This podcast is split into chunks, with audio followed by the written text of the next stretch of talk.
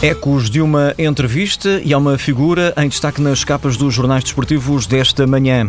Paula Dias. Roland Lopetegui arrasa Pinto da Costa. A entrevista do ex-treinador do Futebol do Porto à RTP é a resposta do Basco depois de Pinto da Costa lhe ter apontado o dedo, responsabilizando-o pelo insucesso da equipa. Acaba por ser uma resposta esperada, é o que escreve o diretor do Record, sublinhando que o orgulho do Basco não o poderia deixar calado. António Magalhães entende que quando Lopetegui diz que Pinto da Costa lhe dá dá pena. O impacto desta frase é mais arrasador do que qualquer outra crítica e o ex-treinador do Futebol do Porto manifestou uma compaixão assassina não se dando por uh, culpado. É também sobre Lopetegui que escreve o diretor do jornal O Jogo. José Manuel Ribeiro afirma que o pior de Lopetegui não foram as ideias, nem as contratações, talvez nem os resultados. Foi a postura. O diretor do jogo lembra que até ontem a única entrevista de Lopetegui foi ao jornal que dirige, e já esta época, mas antes e depois falou dezenas de vezes aos meios de comunicação espanhóis, não se poupando a revelações e detalhes. Quando deu a entrevista ao jogo, José Manuel Ribeiro conta que foi preciso fazer 45 perguntas em 47 minutos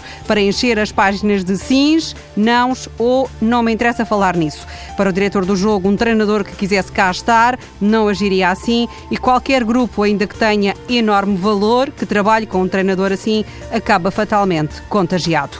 Pedro Proença, o presidente da Liga de Clubes, prometeu para breve uma uh, data, mas a polémica já se instalou e está contada nos desportivos. O Benfica, caso elimine o Braga na meia-final e chegue à final da Taça da Liga, com o Marítimo, uh, e a data uh, é 26 de maio, os encarnados podem ter de jogar com a equipa B. É que nessa altura Rui Vitória não pode contar com os jogadores que forem chamados para as seleções nacionais, sendo forçado a apresentar uma equipa de recurso. O Benfica já fez saber que não quer jogar chegar tão tarde, a 26 de maio, e vai tentar, se for finalista, chegar a um acordo com o Marítimo para que o jogo se realize antes. Elton é um dos protagonistas hoje nos jornais. José Peseiro fez questão de anunciar que a baliza vai estar entregue ao brasileiro já amanhã em Coimbra, numa rotação com Casilhas. Peseiro quer que Elton ganhe balanço, porque é ele que vai jogar na final da Taça de Portugal com o Braga. O Sporting pode ter a ala no Ruiz mais cedo. O jogador não deve voltar a jogar pelo Colón. O Ruiz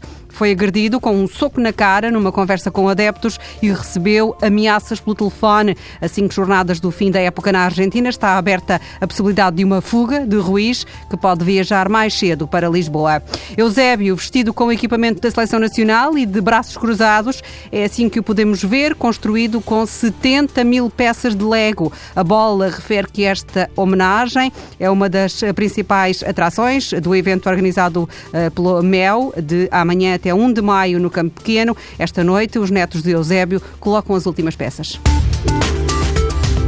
Os jornais desportivos desta manhã, lidos por Paula Dias.